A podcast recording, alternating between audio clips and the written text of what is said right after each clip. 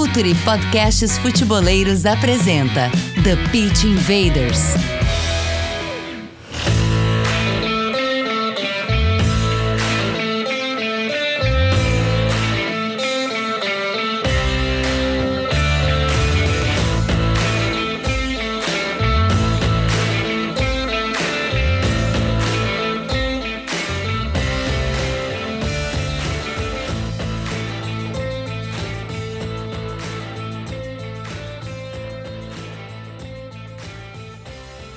Olá, futeboleiros! Olá, futeboleiras! Futuri Podcasts apresenta The Pit Invaders, episódio 295, sempre falando de maneira profunda e séria sobre o jogo.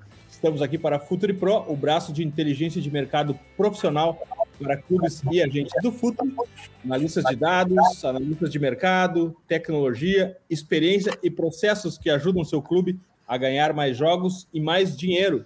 Contrate jogadores alinhados ao seu plano e antes dos seus adversários. Entenda o que o mercado está buscando e saiba para quem vender. Monitoramento e análise de jovens talentos, valuation, processo seletivo de treinadores, radar de transferências para crédito de mecanismo de solidariedade, acesso a dados de tempo de contrato de todos os jogadores do Brasil, masculino, feminino, base profissional, criação de banco de dados, time sombra e tudo que você precisa para fazer seu clube prosperar esportivo e financeiramente.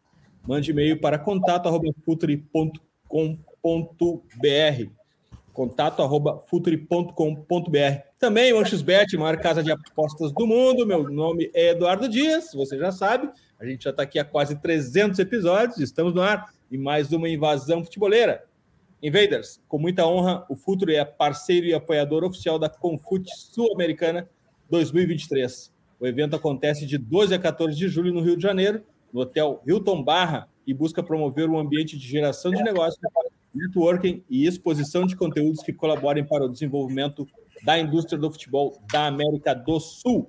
Em 2023, o evento contará com mais de 65 estandes de empresas na feira de negócios, cinco salas de reuniões exclusivas, salas de reunião compartilhadas, lounge VIP, oito estações startups e nova hub Confute, dois palcos com conteúdo simultâneo ao longo dos dias e muito mais. Para saber mais sobre tudo que vai acontecer, acesse confutesudamericana.com. Dali, Gabriel. Tudo bem, Edu? Bom estar aqui em mais um, um TPI. Hoje é um tema bem legal, importante para a gente entender alguns processos de outros clubes, como o Benfica, que é um dos principais clubes aí do, do futebol mundial. Vai ser legal a gente entender um pouco mais como é que funciona o clube, expandindo sua marca cada vez mais, enfim, bastante coisa para a gente comentar hoje. É, e também uma coisa que a gente fazia muito antes, é, Gabriel, que era trazer mais de um convidado para fazer uh, um debate, acabava, acabava, acabava que a gente tinha uma, quase uma mesa redonda aqui. Sim. E é o que a gente vai fazer hoje, novamente, porque a pauta, cara, a pauta é incrível e acho que, que, que exige isso. Sejam bem-vindos, Miguel Reis, coordenador de expansão global do Benfica, e Davi Gomes, coordenador técnico de expansão, de expansão global do Benfica. Dali, Miguel, seja bem-vindo ao Futuro e bem-vindo ao TPI. Eduardo, muito boa tarde. Gabriel, boa tarde. Obrigado pelo tempo de antena. Estamos aqui com muito grado. David. Davi, seja bem-vindo ao Futuro e bem-vindo ao TPI. Bom dia, Eduardo. Bom dia, Gabriel. Obrigado. Obrigado pelo convite pela oportunidade de estarmos aqui com vocês durante um, um bom, bom, tempo a conversar sobre, sobre futebol. Invaders, vamos invadir o projeto global de desenvolvimento de atletas do Benfica.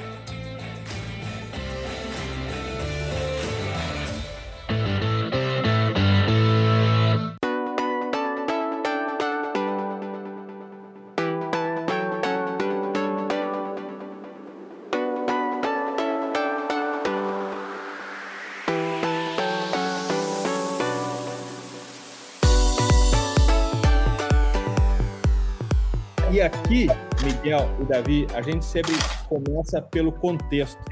E eu quero saber do Miguel uh, o que levou o Benfica a desenvolver esse projeto, quanto tempo faz, qual foi o gatilho que fez o Benfica criar esse projeto, Miguel?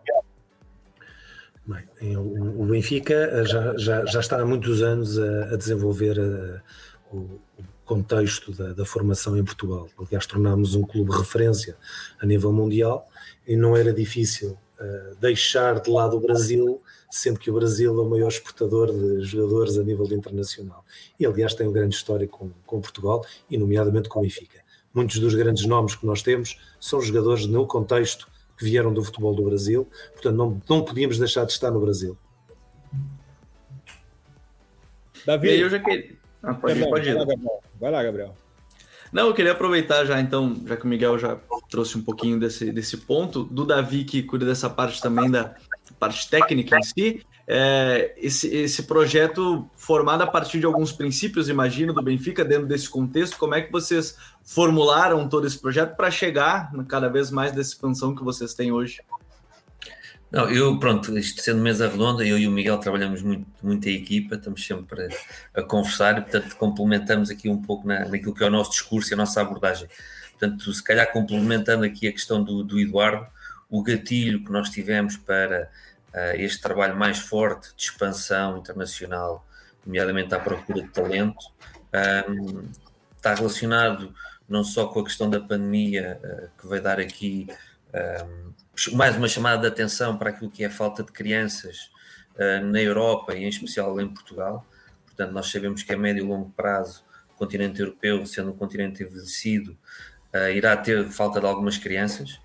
Um, sabemos também que as crianças não brincam tanto aquilo que nós chamamos de futebol de rua, uh, como por exemplo no Brasil, e a pandemia uh, veio, veio trazer mais à baila e à tona, de cima d'água, essa questão das crianças não brincarem na rua, não pularem, não subirem às árvores, não jogarem futebol na rua como nós, se calhar, jogávamos há muitos anos. Um, e portanto, nós notamos que, que as crianças tiveram, foram afetadas por esta pandemia e naquilo que são os chamados períodos críticos de desenvolvimento.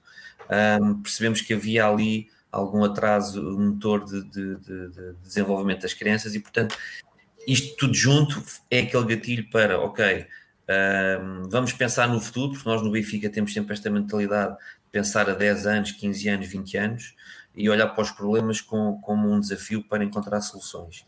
E, e para nós, clube, parecemos que esta será uma, uma estratégia que tem que ser uh, trabalhada, melhorada, como é óbvio, mas ok, vamos então para os países onde há talento, onde há crianças, onde ainda há aquele futebol de rua e aquela irreverência, aquela relação com bola que as crianças têm, e vamos tentar encontrar aí talento e desenvolvê-lo para mais tarde podermos suprimir algumas falhas uh, que possamos vir a ter nos elencos uh, do Benfica nas futuras gerações. Portanto, isto terá sido o gatilho, ok? Portanto, esta conjugação de fatores e de análise daquilo que é uma evolução da sociedade a médio e longo prazo, ok?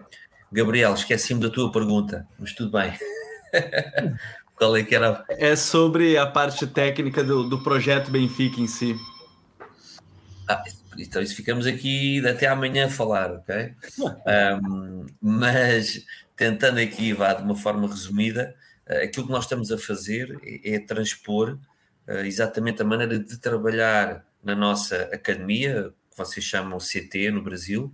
Portanto, aquilo que nós fazemos no, no nosso CT uh, eh, em Portugal, que é o Benfica Campos, transpor exatamente para estes projetos desportivos e, e, e, de caráter prioritário para o Benfica. Portanto, não só aquilo que podemos chamar a parte técnica e tática da relação com a bola, de como é que se trabalha propriamente dito no campo, aquilo que é, que é o futebol, mas também aquilo que nós no Benfica valorizamos muito, que são as equipas multidisciplinares, ok? Portanto, as várias valências que hoje em dia existem no futebol, técnico, tático, físico, psicológico, social, uh, comportamental, portanto, esses fatores todos, nutricional, e, e como é que esse, esses fatores, esses departamentos podem contribuir para aquilo que é o desenvolvimento individual do atleta ao longo do seu período formativo. Uh, portanto, não, não vou entrar aqui em grandes pormenores, não, não, é, não é objetivo disso, mas portanto, para perceberem que aquilo que é vá, o Benfica Way, ou seja, a nossa metodologia, o formar a Benfica, são dois chavões que nós usamos, o Formar a Benfica e o Benfica Way, portanto são duas, duas âncoras naquilo que é o nosso discurso, passa por uh, estas equipas multidisciplinares no terreno em prol de um projeto individual um, ehm, de cada atleta, ok? Portanto, basicamente é isto, assim de uma forma resumida, uh, é tentar fazer com que as várias áreas possam contribuir para o desenvolvimento do atleta. Miguel, eu imagino que uh, um desafio desse projeto é o de mapear clubes e regiões de onde desenvolver esses atletas com clubes e regiões que devem se conectar e, e a gente pode até uh, ilustrar isso com o mapa de quais países vocês estão fazendo essa conexão, mas se a gente trouxer aqui para o Brasil, por exemplo, a diversidade é muito grande. Os clubes são muito diferentes, não existe um padrão muito claro. Existem clubes uh, do Nordeste que são completamente diferentes dos clubes do Sul, uh, da região Sudeste, então, que tem muito mais dinheiro, uh, região litorânea, ou mesmo na, na no Mato Grosso. é muito diverso o Brasil vocês têm algum filtro para que vocês possam diminuir esse, essa busca por, por clubes e conexões aqui no Brasil? É assim, nós temos procurado uh, com, algum, com algum afinco e, e, cuidado a maneira como nós iremos dar os, os primeiros passos de um projeto que, que é para ficar. E isso é como mais importante. É criar qualquer coisa que não se venha a desmanchar nos próximos anos, ok? Uma coisa que tenha futuro e que fique no Brasil por muitos e muitos anos. E para se criar isso, estamos a trabalhar na atividade educativa, é, é necessário criar, eh, eh, em primeiro lugar, identificar, como você disse, as regiões que melhor estão desenvolvidas no futebol, e aliás nós identificamos os déficits que temos no Brasil, a competição é uma delas, é um problema dentro das idades mais jovens. E o conseguir captar jovens para alimentar as equipas a partir dos 15 anos. Acaba por ser um problema que nós, confrontados com ele, é? já sabemos que existe, teremos que procurar regiões no Brasil, primeiro, que satisfaçam esse critério. Depois, outro critério que nós temos aqui uh, tem a ver com a capacidade uh, no fundo, da formação de cada, de cada, de cada parceiro que nós vamos encontrando. O, o Benfica não pode desenvolver isto uh, pessoalmente, tem que fazer isto com o parceiro brasileiro e com treinadores brasileiros. Temos que dar esta formação no Brasil, tem, tem que ser participativo. É por isso, aliás, o projeto que nós vemos, estamos a desenvolver neste momento é um projeto que inclui uh, um, um, staff uh, local muito mais extenso que o, o staff que nós mandamos daqui de Portugal. Agora, Respondendo concretamente à questão de como é que nós fazemos essa identificação, são vários critérios. É primeiro este critério do perceber competição, perceber exatamente o que é que nós podemos chamar para o projeto, porque já sabemos essa realidade.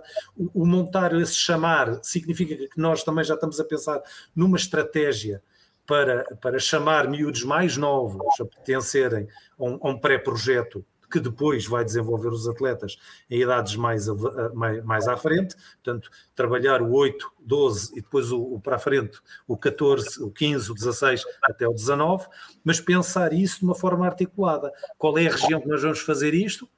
Onde temos um parceiro que tenha instalações para desenvolver. Novamente, o Benfica não está neste projeto numa iniciativa comercial, estamos numa iniciativa de recolha de talento e para fazer isto precisamos ter parceiros que tenham um bocadinho, partilhem um bocadinho da nossa missão e na nossa visão.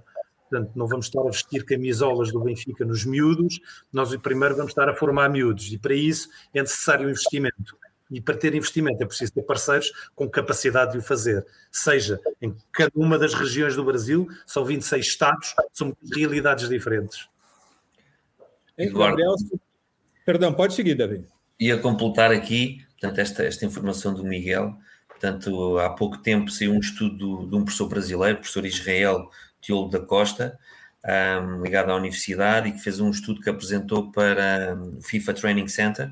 Portanto, e nesse, nesse estudo uh, ele identificou claramente as principais zonas de onde veio o talento, não é? medido pela questão de, de, de ir às seleções e dos principais clubes onde lá está São Paulo e Rio de Janeiro aparecem em, em primeiro plano, e nós sabemos isso, não só por, por vários fatores, população, nível socioeconómico, a relação com o futebol histórico, etc. Mas depois, em terceiro lugar, aparece Minas Gerais com 9% de, de, desses valores, desses números. Portanto, depois quem quiser aprofundar poderá consultar o estudo do, do professor. Mas, portanto, isto dá-nos aqui alguns indicadores, ok? Não são os únicos, mas é uma pista um, e, e, perceber porque é que nós quisemos ir também para, para Minas Gerais, portanto, não sendo assim um Estado que à partida poderíamos dizer que seria mais talentoso ou com tantos jogadores. Claro que este estudo precisa, falta perceber se todos os atletas originalmente se vêm mesmo destas regiões ou se às vezes foram uh, deslocados, pronto, ainda há ali um ou outro pormenor para, para, percebermos, mas já nos dá aqui uma grande orientação dos principais estados uh, de onde é que tem surgido o talento. Ah, outro ponto que eu queria que eu queria conversar, eu acho que tem é, é mais coerente com, com o cargo do Davi. Eu acho que, que, que essa pergunta se alinha mais com a questão técnica. É, Davi, essa é, esse desenvolvimento de atletas, ele é voltado para um perfil Benfica. Estamos ajudando clubes parceiros brasileiros a desenvolver atletas que caibam num perfil Benfica ou que caibam num perfil de mercado hoje em dia, o atleta que os clubes vão precisar para daqui a três, cinco anos. Como é que vocês identificam e desenvolvem isso? Qual é o alvo? Essa é uma boa pergunta, Eduardo, uma pergunta bastante interessante. Claro que o primeiro alvo, o primeiro grande objetivo é desenvolver atletas com o perfil Benfica, ok? Uh, portanto, somos nós que estamos a trabalhar, faz sentido que, que possamos trabalhar para nós, uh, para desenvolver aquilo que nós consideramos o perfil ideal para o atleta do Benfica. Agora, o Benfica está inserido na Europa. Podemos assumir para já que o mercado europeu será líder de mercado em termos daquilo que os, que os atletas querem alcançar, uh, visibilidades, etc, etc. E, portanto, aquilo que é o nosso perfil tem que, obrigatoriamente que encaixar num perfil daquilo que é o futebol europeu, um futebol mais rápido, um futebol mais possante, muito tático também, uh, em que o atleta tem pouco tempo de contacto com a bola, porque sabemos pelos estudos que esse contacto com a bola tem vindo a baixar, portanto, a tomada de decisão tem que ser muito mais rápida. Portanto, o jogador se calhar já não é tão, se pensarmos no Bernardo Silva, um jogador que foi do Benfica e que, que joga no City, Bernardo Silva, qual é a posição dele? Ele pode jogar em qualquer lado. Portanto, um jogador hoje em dia pode, durante o, o, jogo, pode desempenhar duas, três funções. Portanto, o futebol também está a caminhar para isso. Ou seja, uma das possibilidades do treinador é fazer ajustes táticos com os próprios jogadores que já estão em campo. Portanto, aumenta aqui também um bocado esta polivalência, quando numa altura se falava, falávamos muito em, em especialização, não é? Especializar o jogador na sua posição. Portanto, estas tendências de, de, de desenvolvimento do futebol, que, que, na Europa estamos muito uh, atentos e temos grandes, grandes discussões filosóficas sobre essas questões e estudos, Uh, fazem com que o nosso trabalho, que é feito para aquilo que é o, o, o, perfil Benfica, o formar a Benfica, um atleta que esteja no Benfica praticamente está preparado para ir para qualquer contexto no mundo inteiro. Portanto, em última análise, aquilo que nós podemos dizer é que, eh, que já acontece aqui em Portugal, portanto, nós, como é óbvio, não conseguimos ficar com todos os atletas que desenvolvemos. Uh, o nosso objetivo é pelo menos dois atletas que todos os anos entrem na equipa A. Uh, mas então e todos os outros atletas? O que é que lhes acontece? Os outros atletas vão naturalmente alimentar o mercado, não só nacional, como internacional para os vários contextos. Portanto, eu direi que, diria que no Brasil, aquele trabalho, aquele know-how que nós vamos fazendo passo a passo, irá também alimentar o próprio mercado uh, brasileiro, os próprios clubes uh, brasileiros, e depois aquilo que será o contexto internacional. Claro que o objetivo é ficar com os melhores para nós, uh, mas o que não conseguimos reter vão naturalmente alimentar aquilo que é o mercado internacional.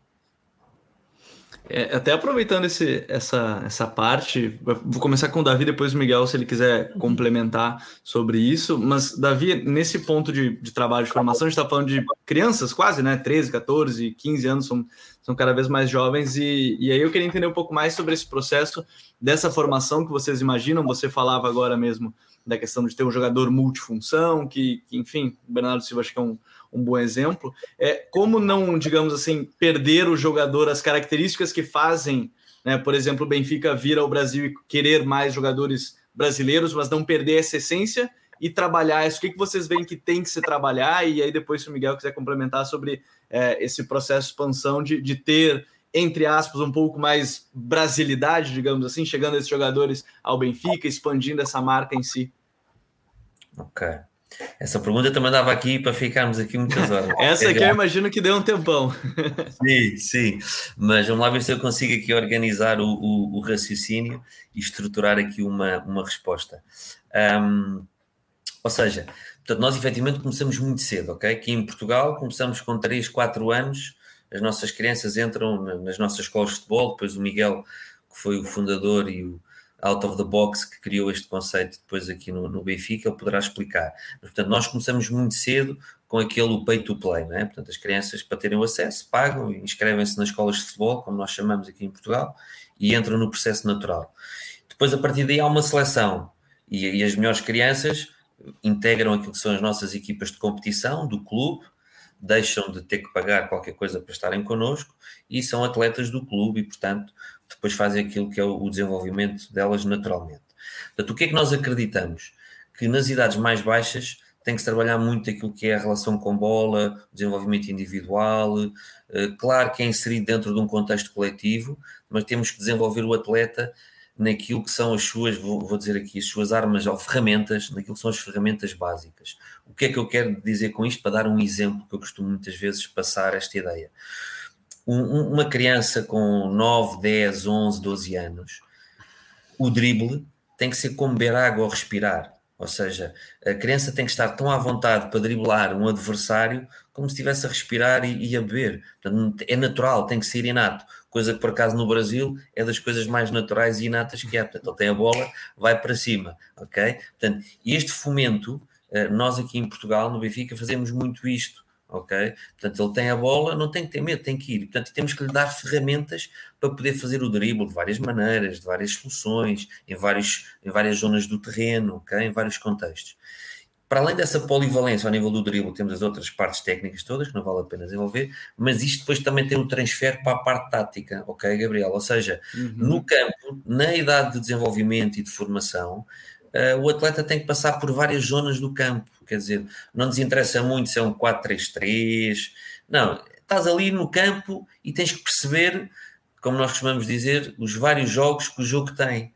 E portanto, naquela zona do terreno há um jogo que é que tens que jogar. É um 3 para 2, é um 4 para 5, resolve os problemas, ok? Noutra zona do terreno tens outros problemas para resolver. E, portanto, funciona um bocadinho aqui esta abordagem, esta uh, polivalência e criatividade que nós queremos dar dentro daquilo que é uma organização, vá, que é o tal chamado contexto coletivo. Ok, Gabriel? Portanto, não sei se, uhum. se fui um pouco... Não, entendi, entendi, claro. entendi. Para dar exemplo, Miguel, se quiser explicar como é que funciona a base do recrutamento com o projeto de escolas? Ah, sim, o projeto de escolas do, do Benfica, vocês também têm que perceber o contexto que nós começámos. É? Portanto, há 15 anos atrás, o nosso uhum. clube precisou de, de, extrapolar um bocadinho aquilo que era a formação, só muito focada no talento, portanto, era muito restrito no acesso. Muitos sócios quiseram participar desse sucesso do Benfica, então criou-se as escolas de futebol e permitiu-se, democratizou-se, por assim dizer, o futebol a todas as idades e a, e a, todas, a todas as pessoas que quisessem participar, rapazes, raparigas, altos, baixos, epá, com mais forma, menos forma. E depois, obviamente, que os técnicos com a competência do David, entre outros, que trabalham nisto há muitos anos, conseguiram uh, fazer uh, esta análise metódica das crianças e perceber quem é que tem uma apetência para seguir uma carreira profissional ou quem se está ali para uma ocupação. O que é que o Benfica consegue com isto? O Benfica consegue criar um complexo de 50 escolas em Portugal. Esse complexo de 50 escolas, e como o David dizia bem, é um processo seletivo. Esse processo seletivo depois orienta as crianças para aquilo que nós chamamos aqui em Portugal os centros de formação e treino, que acabam a ser centros de captação eh, regionais, que o Benfica tem espalhados por esse país, e esses centros de regionais, e depois mandam os, os melhores atletas também para o, o campus do Benfica. Obviamente que isto é um processo que vai-se fazendo com as diversas idades uh, uh, à medida do, do, da competição, e dou-vos o exemplo, por exemplo, o Gonçalo Ramos ou o António Silva são uh, subproduto exatamente deste complexo de formação que o Benfica neste momento tem institucionalizado em Portugal há vários anos.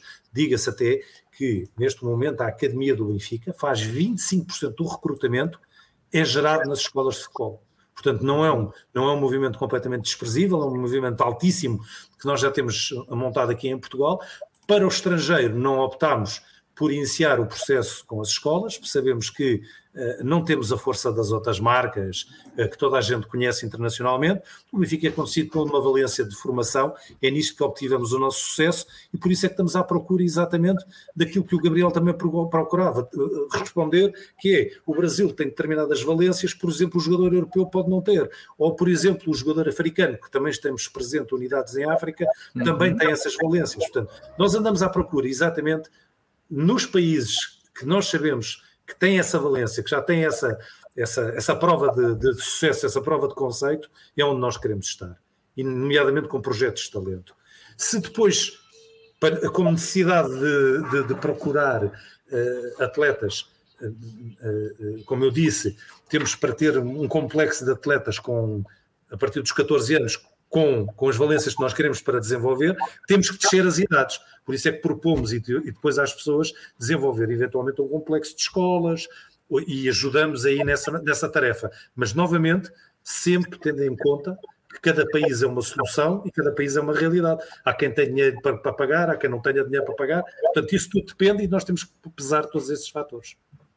E, e acho bacana a relação que o Miguel fala quando ele diz que uh, o Benfica não tem uma marca forte para ter escolas no Brasil e rivalizar com outras marcas internacionais, porque as marcas do Brasil não exploram escolas de futebol no Brasil, eles desprezam completamente e a captação de escolas, de clubes do Brasil é muito menos que 25, não chega a 1%, já é completamente direto da base. Os clubes do Brasil não têm escolas como uma ponta do funil para captar esses talentos. Mas, Miguel, mencionaste a questão geográfica do, do, do, Brasil e os contextos diversos de cada região, mas agora vamos aproximar mais do parceiro, do clube, individualmente mesmo. Qual o checklist que esse clube precisa apresentar para ser um parceiro do Benfica? Precisa de estrutura, de campo, masculino, feminino, professores formados. O que, que precisa esse clube precisa entregar para ser um parceiro Benfica? O que, é que o, o que é que o parceiro precisa de entregar? Eu, como vos disse no início da nossa conversa, existem critérios que têm que ser preenchidos. Okay? E à medida que nós também vamos sabendo cada vez melhor da realidade do futebol no Brasil, cada vez mais estamos cientes que nós não podemos vender ilusões às pessoas. Okay?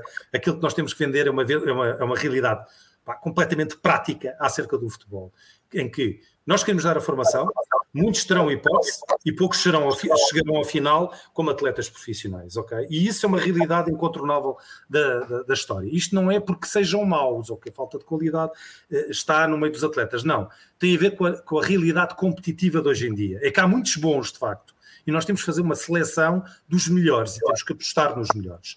Mas não invalida o facto de nós estarmos presentes no Brasil com um projeto de formação que acaba por ser por muitos e bons anos. O que é que a gente pretendeu com isto? Nós sabíamos perfeitamente que trazer atletas num contexto de 15 anos para Portugal está completamente fora de questão, até pelo regulatório. É? Portanto, tínhamos que manter um projeto no Brasil a funcionar desde os 15 ou dos 14 até aos 19. Depois tínhamos outra circunstância, apostar em entidade certificada, porque vocês têm as entidades certificadas, nomeadamente pela CBF, a entidade formadora, isto para um efeito de relação de retenção dos atletas no clube. Importante também no parceiro, arranjar atleta, uh, uh, clubes que sejam uh, já por si entidades reconhecidas de formação. O outro contexto importante para nós é esses parceiros perceberem os, os, eh, os, vários contextos, isso o David já vai falar, da área da fisiologia, da análise, já vai o David falar sobre esse, esse complexo. Para mim, aquilo que interessa no parceiro e a pessoa que assina de facto o contrato com o Benfica é que tenha a mesma relação com o Benfica. Perceba perfeitamente que para desenvolver atletas é necessário um investimento. E esse investimento terá um retorno no final do dia.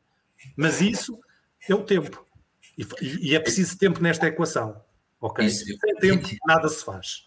Investimento, Miguel, e, e, vamos considerar o tempo, que isto é o mais importante, é, acaba por ser o tempo, ok? Que é uma coisa que nós sabemos que no Brasil muitas vezes querem as coisas é muito rápidas. A vitória hoje não ganha, bora. Acaba o projeto. Na, exatamente. Na formação, epá, se nós não tivermos paciência E não é só dizer que temos paciência, não, não. É dizer que temos paciência e demonstrar. Porque a formação, a educação é como irmos à escola, à universidade. Nós não aprendemos de um dia para o outro. Nós andamos seis anos, oito anos a estudar. Portanto, o desenvolvimento de um atleta, para chegar ao nível que querem, ok, de elite, demora tempo. Estes, o Bernardo Silva, o Gonçalo Guedes, começaram com seis anos, sete anos na escola de futebol do estádio, ok, do Benfica, e depois foram evoluindo. Portanto, são anos e anos dentro de um processo e é preciso tempo. Claro que se um atleta já tem naturalmente uma qualidade superior, poderá conseguir, uh, se calhar, mais rapidamente desenvolver, pronto, mas, mas a verdade é que sem tempo não há hipótese nenhuma destes projetos vingarem. É como é, damos aquele exemplo da, do fruto, não é? O fruto precisa de tempo para amadurecer para se colher o fruto, senão o fruto não tem sabor. Portanto, aqui é a mesma coisa. O tempo, é preciso tempo.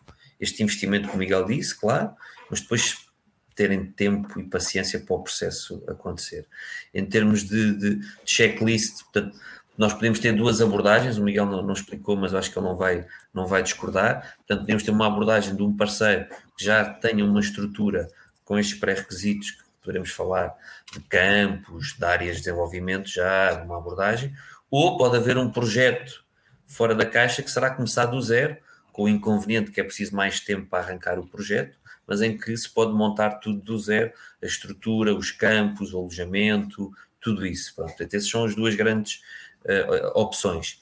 Na opção mais rápida, que foi esta que nós fizemos, e eu tive aí a semana passada uh, no Brasil o nosso projeto, um, é tentarmos pegar num contexto já existente, que tenha capacidades, nomeadamente ao nível dos campos, ao nível de alguma tecnologia, de recursos humanos já formados, capacidade de alojamento, uh, refeitórios, como é óbvio, balneários, pronto, portanto, havendo tudo isso, então depois nós trazemos o know-how, damos os inputs e podemos arrancar. Isso aí depois é, é rápido. Aliás, só completando esta, esta componente do alojamento, o componente do alojamento, por exemplo, é uma, é uma, é, para mim, é uma das componentes críticas de projeto, não é? O poder deslocar um miúdo de um ponto A para um ponto B, é? numa idade em que, obviamente, que está no contexto, então, especialmente no Brasil, longe uh, daquele contexto, o, o, o, ter capacidade de trazer as crianças para completar o, o ciclo de formação. Isso, para mim, é absolutamente fundamental que os nossos parceiros apostem nessa área. Eu vou entrar até nesse ponto. Eu acho que fica legal que o Miguel falou da, da questão de trazer um garoto de um ponto A a ponto B, justamente pelo tamanho que a gente tem no Brasil. E aí eu queria entender, pode começar pelo Miguel, depois o Davi pode complementar, se for o caso, justamente dessa parte de trabalhar a cabeça da criança, né? Porque em Portugal, talvez um pouco menos, a gente fala de tamanho de país, obviamente é, é, é diferente, mas mesmo assim, uma criança sair é, de uma cidade para outra, às vezes ficar um pouquinho mais longe dos familiares, pode pesar um pouco. Como é que o, o, projeto em si pensa essa parte, e o Benfica em si pensa essa parte de trabalho né, da mentalidade, psicologia dentro do esporte? Não sei se o tem alguma coisa a complementar nesse ponto também. Só para complementar deixar... a pergunta, Miguel, só para complementar a pergunta, sair de uma cidade para outra, e às vezes até para uma região com temperatura, cultura e comida completamente diferente como a gente tem aqui no Brasil, e para ser a salvação da família. O David é que irá explicar exatamente o contexto do Brasil, porque ele é o, o profissional dessa área, sabe melhor, mas eu dou-vos o contexto aqui Portugal rapidamente, que é para vocês perceberem.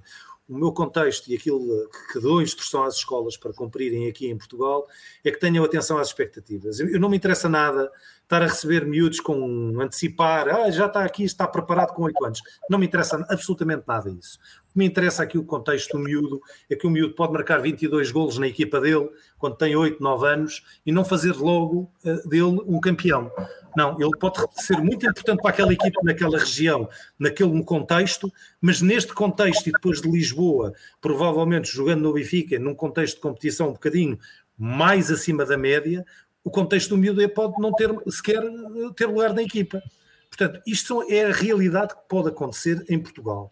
E essa realidade também temos que ter esse cuidado depois para onde vamos. Ou seja, primeiro, gestão de expectativas das pessoas, perceber exatamente se elas cumprem ou não cumprem eh, o ecossistema familiar, o ecossistema económico, o, o desempenho do miúdo nas aulas, tudo, tudo isso são fatores que o David com certeza que irá falar, mais o complexo da idade, que o complexo da idade é absolutamente fundamental. Mas nós, aqui em Portugal, fazemos esse contexto. Nós explicamos a coordenação das escolas para terem atenção ao contexto de cada criança. Porque cada criança é uma criança, não é, ai, é, tá, tá, tá, para ir para o Seixal. Não, não está. Nós nunca temos isso, e aliás, eu tenho a sensação que são raros os casos, raríssimos os casos, em que uma criança chega cá com uma idade muito diminuta. Podemos fazer um encaminhamento para um CFT regional, podemos até uh, uh, ter um clube. Eu não sei se o Eduardo e Gabriel sabem o que é que é o Seixal, o que é que é o CFT? Eu já expliquei o CFT, o Centro de Formação é. e Treino, que são os tais centros regionais que nós temos espalhados no, no, nosso território continental, exatamente para facilitar o processo de transição dos atletas de escola para uh, um regime mais competitivo. Mas, David, explica o contexto no Brasil. Não, só para completar, eh, Gabriel, e isto liga diretamente com aquilo que foi a nossa resposta lá atrás, do que é que é o Benfica Way, o formar a Benfica. Portanto, dentro daquilo que são os, os departamentos e de equipas multidisciplinares, portanto, estão 10 pessoas sentadas à mesa uh, de diferentes áreas a falar do mesmo atleta, entra nessa parte, ou seja, temos o departamento de psicologia, que é fundamental, que é vital para a adaptação dos atletas que vêm de fora e que ficam alojados no nosso CT, no Benfica Campos, e temos o departamento também que nós chamamos de apoio social, que eu penso que aí chamam só social, um, que faz este, esta ligação com os pais, com a escola, com o dia a dia da, da, das crianças. Portanto, são logo dois departamentos de, de, com profissionais com formações distintas e áreas distintas de intervenção que vão trabalhar para a integração do atleta na, na, no Benfica Campos, uh, no nosso CT. Porque o que é que acontece? E temos um exemplo do, do António Silva, que, que o Miguel uh, referiu, que foi um atleta que apareceu esta época com 18 anos na equipa A, ao lado do Otamendi, epá, como parecia que estava a jogar desde sempre ao lado dele, titular indiscutível, beneficiou das lesões de todos os outros jogadores, incluindo dois jogadores brasileiros centrais que nós temos, o Lucas Veríssimo e o João Vitor, e portanto, uh, uh, o percurso dele é engraçado, ele veio do CFT do Norte, veio uma primeira vez para, para a nossa academia, para o nosso CT, não se adaptou, voltou é para casa e depois vem definitivamente. E, portanto, isto só foi possível porquê? Epá, porque há departamentos que acompanham, há treinadores que estão interessados, há os pedagogos, há os psicólogos, que falam todos entre eles e que permitem ver, ok, o que é que o atleta precisa, não adaptou, não funcionou, tentámos, ok, regressa, volta depois. E, portanto, isto, isto aconteceu em Portugal e nós fazemos isto depois agora no Brasil. Com o Brasil temos, um, temos aqui um agravante que, neste momento, a estatística de atletas que nós temos alojados no nosso Benfica Campos em Minas Gerais é muito superior, é muito grande, ou seja, uh, temos quase 90% de atletas que vêm de fora de, de, do Estado, é? Portanto, já percebemos que a capacidade de alojamento é fundamental num país gigante como, como o Brasil, é? Portanto, nós, nós em Portugal temos 50 escolas e cobrimos o país todo, somos 10 milhões de habitantes, está feito. Não é nada. portanto, no Brasil a, a, coisa é mais, é mais complicada. Mas, portanto, aquilo que nós já montámos no nosso, no nosso CT e no Brasil, no nosso Benfica Campos, é exatamente destes dois departamentos, psicologia e de apoio social, para conseguirmos receber o melhor possível os nossos atletas e enquadrá-los dentro desta novidade que é sair de casa, ficar longe dos pais, uh, escola nova, colegas novos, viverem todos fechados no mesmo espaço, uh, 24 horas por dia, uh, que isto é muito desgastante, ok? Portanto, todos estes fatores só é possível com profissionais especializados nas áreas. Uma, uma, uma questão, Davi, que, que tem a ver mais com o teu rol técnico, é biotipia, tamanho de jogadores. Aqui, aqui no Brasil, a gente, em regra geral, ainda não consegue desenvolver atletas tão fortes, tão altos como tem sido uma regra na elite do futebol. Qual a relevância e importância da biotipia, do tamanho dos jogadores hoje numa, numa, numa seleção, num filtro para atletas de desenvolvimento? Epa, aí, aí, aí, aí, aí, então a conversa, aliás, eu tenho aqui um podcast, depois posso aconselhar no final, como nós falamos. João, por favor, faça a dica Sim, exatamente, para a dica futebolera. Porque o que é que A gente está criando uns três podcasts, só em algumas perguntas que a gente está criando uns três podcasts separados, quase. Exato, vamos, vamos colaborar nisso, vamos colaborar nisso. Não, porque é chamada a idade maturacional, ok? Que é, é uma discussão estudada nas ciências do desporto há muito tempo e que, pronto, tem aqui muita, muita conversa, muitos anos. porque o que é que acontece? Nós sabemos que efetivamente há atletas que maturam mais cedo, outros que maturam mais tarde. Quem matura mais tarde, naturalmente matura mais, ou seja, quem cresce mais tarde vai crescer mais alto, ok? tentamos fazer as tais predição da altura, função dos pais, os raios-x, o pulso e tudo isso. Mas a verdade é que o jogo, e, e vou pegar outra vez no nosso exemplo, Bernardo Silva. Epá, o Bernardo Silva não é, não é alto, não é forte, não é espadaúdo, não é. Portanto, Bernardo Silva é apenas genial com um corpo que era pequenino, que nem sempre jogava, que era segundas opções, que ficava no banco, um pouco como o João Félix também.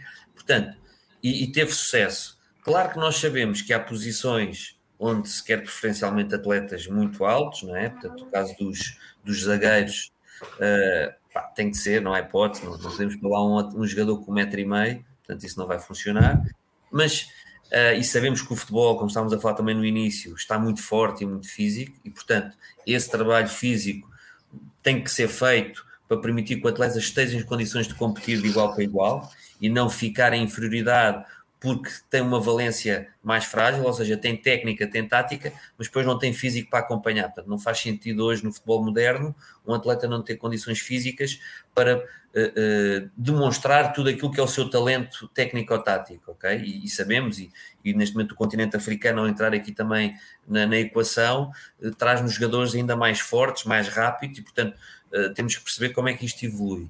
Portanto, aí diria que, ok, há posições específicas, com atletas com biotipo específico, nomeadamente a questão da altura. Depois temos o desenvolvimento do trabalho físico, que tem que acompanhar aquilo que é o desenvolvimento uh, dos atletas e os períodos críticos, para dar ferramentas, mais uma vez, para que ele possa manifestar aquilo que é o seu talento, ok? Epá, e depois é a experiência que permite ver e ter paciência para perceber que um atleta que hoje pode ser pequeno, ainda não tem força, mas que vai conseguir lá chegar seja através de testes de exposição, seja aquilo que é a nossa experiência de ver jogadores há 15, 20, 30 anos, ok? Portanto, há aqui vários fatores que nos contribuem para sabermos ter alguma calma uh, neste desenvolvimento maturacional depois do, dos atletas. Mas, mas pronto, isto pode ser um podcast só sobre isto, idade maturacional, ok? E até é, dentro dessa parte, a gente já falou aqui bastante sobre a questão dessa, dessa preocupação da formação técnica do jogador, a gente citando esses exemplos, acho que a parte física aqui que o Davi falou já, já mostra muito sobre isso, sobre essa preocupação da, de tornar esse jogador cada vez mais inteligente no final das contas, né, para tomar as suas próprias decisões é, dentro do campo. É, Miguel, ainda aproveitando, depois o Davi pode, pode complementar também, enfim, é, já que o, o, os dois vão se complementando aqui com uma boa tabelinha brasileira, né, aqui eles, eles vão conversando. É, Miguel, nesse ponto assim dessa parte técnica, é, eu queria que você falasse um pouquinho uh, do trabalho é, em Portugal em si, dessa preocupação, porque até antecipando quase que a dica futebolera, lendo o próprio livro do Escola Europeia, que fala muito sobre as três formações né, em Portugal, Esporte, em Portugal, Porto e, e, Benfica. Quando fala do Benfica, é sempre muito focado nessa questão técnica, nesse trabalho. Como é que vocês veem isso, observando ainda mais um, um, um país todo para não perder jogadores, por exemplo, próximos de cidades próximas, é, para atrair cada vez mais jogadores? Como é que é esse processo para atrair esses jogadores cada vez mais para o projeto, focando nesse jogo com bola, esse jogo focado cada vez mais na parte técnica também? Eu costumo dizer, uh, o treino é sempre diferenciado. Eu, eu acho que isso acaba por ser uh, aqui o grande ponto a favor do Benfica, é que o treino é muito diferenciado daquilo que acabam por ser os nossos opositores ou concorrentes. Uh, no entanto, eu, eu, eu, também costumo dizer, não é que somos melhores nem que somos piores, é por isso que somos diferentes e temos uma maneira de abordar eh, o treino de uma forma diferente. O David é a prova viva disso, é um treinador ultra competente, por isso é que assume as responsabilidades que assume e isso também acaba por ser um exemplo daquilo que, que nos diferencia. É que nós pegamos na, em rapazes eh, e raparigas novos nesta área da formação, pessoal que saiu da licenciatura uh, e, que, e, optou por uma carreira desportiva, e há muitos que estão há quase há 15, 20 anos no, no projeto envolvidos. Portanto, assumem hoje em dia a equipe feminina eh, e corrijo-me se estou enganado, David, todas a, toda a área da, da primeira divisão feminina do Benfica é assumida por uh, pessoas oriundas da formação do Benfica, assim como no Seixal as pessoas também fazem essa carreira e depois ascendem a posições uh, uh, que têm a ver com a nossa formação nos projetos internacionais. Aliás, nós em termos daquilo que é o internacional, só vamos buscar estes treinadores que já tenham algum currículo passado connosco, tenham um, um, um, trajeto passado nas escolas do Benfica, e nessas escolas temos uma identificação e um programa de formação, refrescamento e avaliação permanente. Por isso, aliás, nos projetos internacionais, vocês não assistem a, grandes projetos do Benfica, em, espalhados por múltiplos locais, porque nós temos uma exigência muito concreta que nos diferencia dos outros. É que nós exigimos a presença de treinadores do Benfica. Porque os treinadores do Benfica em conjugação com os treinadores locais, fazem toda a diferença, porque nós estamos a explicar uma determinada maneira, como se diz, e o David acabou de dizer logo desde o início, têm que treinar a Benfica, têm que perceber o que é que significa isso.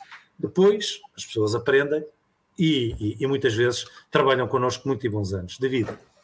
Sim, Gabriel, só para perceber, era também a questão de como é que atraímos talento dos jogadores, não é? Para, para o nosso isso, projeto. Era isso. por aí também, não é? Ok, só isso. para completar o que o, que o Miguel disse, por exemplo, nós temos dois treinadores que foram treinadores da equipa A do Benfica, o Bruno Lage e o Rui Vitório, por exemplo, que vieram da nossa formação, portanto, passaram pelos escalões todos, infantis, iniciados, juvenis, júnior, portanto, fizeram esse processo todo. Mas ainda aí, Gabriel, e eu acho que aí um, que toca um pouco também no ponto que falámos no início da competição no Brasil e podemos falar um pouco sobre isso e, e alguns dos problemas que nós sentimos que são limitativos para o desenvolvimento do atleta e até para o desenvolvimento destes projetos, portanto que carecem estratégias diferenciadas, que é o facto de, como é óbvio, aos, aos principais clubes, é? os grandes clubes, os Flamengos, o Botafogo, o Atlético Mineiro, portanto, esses clubes, como têm, eu, eu posso não saber explicar muito bem, mas depois corrijam-me, Portanto, tem a questão do ranking da pontuação. As suas equipas da formação base, nomeadamente os sub-15 ou os sub-17, nunca conseguem competir a um nível nacional, mesmo que ganhem se forem de um clube inferior, que não tem o tal ranking. Ok? O que é que isto quer dizer? Vou dar o exemplo do nosso projeto no, no, em Minas. Portanto, a nossa equipa de sub-15 ou de sub-17, mesmo ganhando, estando na chamada módulo 1, portanto, a primeira divisão lá do estadual, do Estado, como os principais, o Atlético Mineiro, o Grêmio e o Cruzeiro, nós mesmo que ganhemos, que ganhássemos esses tubarões e ficássemos em primeiro lugar, nunca conseguiríamos subir e ir jogar mais.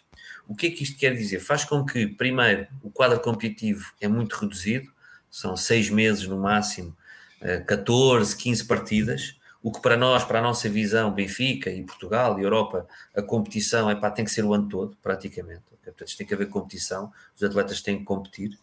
Uh, portanto, coloca aqui um grande problema em termos de quadro competitivo e que para nós, que somos players novos, também coloca alguma dificuldade, porque um atleta se calhar quer ir para, primeiro para um Atlético, para um Cruzeiro, uh, para um Palmeiras e depois só, eventualmente, é que poderá vir para um projeto nosso uh, de Benfica Campos porque nós vamos competir menos meses, não vamos ter tanta visibilidade no Brasil, portanto, porque não vamos competir ou na Copa São Paulo ou ao nível nacional, e portanto, e só, e só depois é que poderá vir o, Benfica Campos como segunda opção. Portanto, isso também nos coloca aqui a dificuldade de, de, de atração e, e, de captar.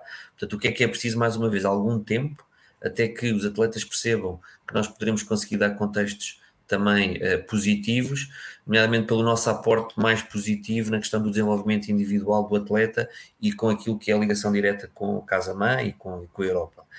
Porque em termos de quadro competitivo estamos em desigualdade. Daí também ligar depois àquele ponto que o Miguel disse e que vocês colocaram a questão, o Eduardo e o Gabriel, de para onde é que nós queremos ir a seguir e qual é o parceiro que vamos querer a seguir também, qual é a estratégia. O quadro competitivo é uma das, das estratégias que tem que estar em cima da mesa para podermos melhorar nesse, nesse sentido, por exemplo. Um ponto, uh, um ponto importante, a gente está caminhando para o final desse episódio. Esse episódio que, na verdade, virou só um portal para tantos outros assuntos que nós podemos desenvolver. Tem uma série de podcasts aqui, que seria um prazer da nossa parte, mas para dar alguns uh, contornos mais práticos nisso, o Miguel já, já, já nos explicou a busca por atletas com o selo de formadores da CBF, homologados como clubes formadores no Brasil. E um ponto importante, Miguel, uh, eu acho que é, que, é, que é relevante a gente deixar essa informação. É o Benfica que busca esses clubes, é o clube que elegível pode buscar o Benfica, conversar. Como é que se faz essa conexão? Parte do Benfica, parte do clube, aonde que, que pode se dar um start numa, numa conexão com o Benfica, Miguel? Perdão, Eduardo, a pergunta é? A pergunta é como se faz essa conexão dos clubes formadores com o Benfica? É o Benfica que contata, escolhe, filtra esses clubes, ou o clube, por sua iniciativa, pode, ao ouvir esse podcast, entender que tem todas as, as características necessárias, pode entrar em contato? Ah, pode entrar em contato. Nós estamos sempre abertos e recebemos muitos contactos por ano vindos do Brasil, de entidades e de clubes e de entidades formadoras que se consideram na, eh, nesse parâmetro de, de poder lançar o, o, um projeto Benfica. Mas, como eu lhe disse, tratar deste assunto requer esses critérios, mas e depois exige algumas condições da nossa parte. E essa condição, eh, nomeadamente, passa por muitas vezes ter o treinador do Benfica no local, e isso não é uma capacidade que todos os parceiros tenham neste momento. Portanto, tem que se ponderar, têm que falar connosco, têm que perceber uh, se de facto esse enquadramento da formação é compatível com, com a componente de ter um treinador do Benfica permanente na, a trabalhar com eles acaba por ser muitas vezes o ponto em, em que vai falhar o, e depois o, o restante da operação. Entendido. Uh, agora a gente tem um clássico aqui do podcast que são as nossas dicas futeboleiras. The Pitch Invaders apresenta Dicas Futeboleiras.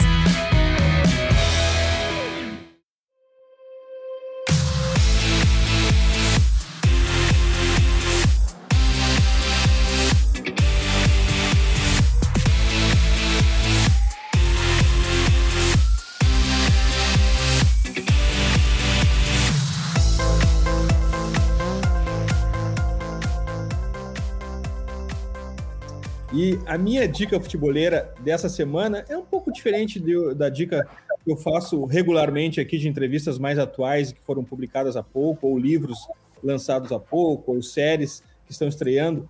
Bem pelo contrário, é uma matéria de março de 2026, de 22, março de 2026, com Arteta explicando não só o perfil de jogador buscado, que eu acho até nem tão uh, relevante no que eu quero passar, mas principalmente o processo de tomada de decisão no departamento de futebol do Arsenal. Acho isso muito relevante e também compartilhei, é claro, com os assinantes da newsletter Drive do Futuri Club. Quem é profissional de gestão esportiva, executivos, diretores técnicos, vão curtir muito esse tema. Aliás, spoiler de novo aqui, em breve, grandes novidades do Futuri para quem toma decisão em clubes. Lembrando que o link para todas as dicas futeboleiras estão no post de descrição desse episódio no futebol.com.br, como essa do Arteta explicando a tomada de decisão no departamento de futebol do Arsenal. Gabriel, tua dica futeboleira. Eu separei duas. Uma delas é matéria no The Athletic sobre o Vitor Roque, né, que tá chegando, deve chegar no Barcelona, segundo todas as, as, informações, falando um pouquinho mais sobre as características dele, é, o que, que fez o clube buscar a contratação, por que, que ele acaba sendo um, um, um, centroavante com instinto de tigre, como eles colocam na matéria, que é bem legal de, de ver. E o outro eu falei um pouquinho antes ao longo do episódio, que é justamente o livro Escola Europeia né, da, da Grande Área, que tem a tradução da editora Grande Área, né, um livro muito legal porque mostra aí a, a formação em diversos países, mas como a gente está falando aqui do Benfica, eu, eu destaco justamente o capítulo que fala sobre o Benfica, acho que é um complemento legal sobre tudo que a gente conversou por aqui, mas tem outros tantos clubes e, e o trabalho deles para entender o modelo de jogo a partir do contexto que eles vivem, o contexto que eles estão inseridos, a forma como o clube pensa o futebol, então ficam essas minhas duas dicas. Graças, Gabriel. Até a próxima. Valeu, Edu, Davi, Miguel, foi um grande prazer é, entender um pouco mais sobre esse projeto, entender não só sobre essa expansão, mas também sobre como pensa o Benfica o, o futebol. Enfim, muito obrigado mais uma vez e até a próxima. Obrigado. Muito obrigado. Miguel, tua dica futeboleira? A minha dica futeboleira é que todos os jogadores de futebol uh, do Brasil, entre os 15 e os 19, que nos contactem no nosso centro de formação Benfica Campos, em Minas, venham lá ver o que é que nós temos, vão gostar muito. Muito é, essa, essa, foi uma grande dica, Miguel. Gostei uma dessa. grande dica, uma grande dica. Eduardo, Gabriel, muito obrigado da minha parte. David. David, tua dica futeboleira? A minha dica futeboleira é que vejam uma série da, da Amazon, três episódios, que se chama Factory of Dreams, que é sobre o Benfica. São três episódios inside Benfica, Benfica Academy, o CT do Benfica, com os principais intervenientes, jogadores. Epá, vejam, por favor, que está top. Muito obrigado, Miguel. Muito obrigado, Davi. Incrível uh, esse projeto de expansão e de busca de desenvolvimento de talento global do Benfica. Uh, a gente aprende muito com isso aqui no Brasil. Obrigado por compartilhar o tempo, o conhecimento obrigado, de vocês aqui conosco. Certamente teremos que seguir essa conversa ou gravando ela e lançando podcast ou numa visita a Portugal ou de vocês por aqui. Será um imenso prazer conversar pessoalmente e conhecê-los pessoalmente. Sempre disponíveis. Um grande abraço obrigado, para vocês. Obrigado. Um abraço grande. Até já. Até já. Futeboleiras, futeboleiros, nós somos o Futuri e temos um convite para vocês. Pense o jogo. Abraço e até a próxima invasão. The Pit Invaders.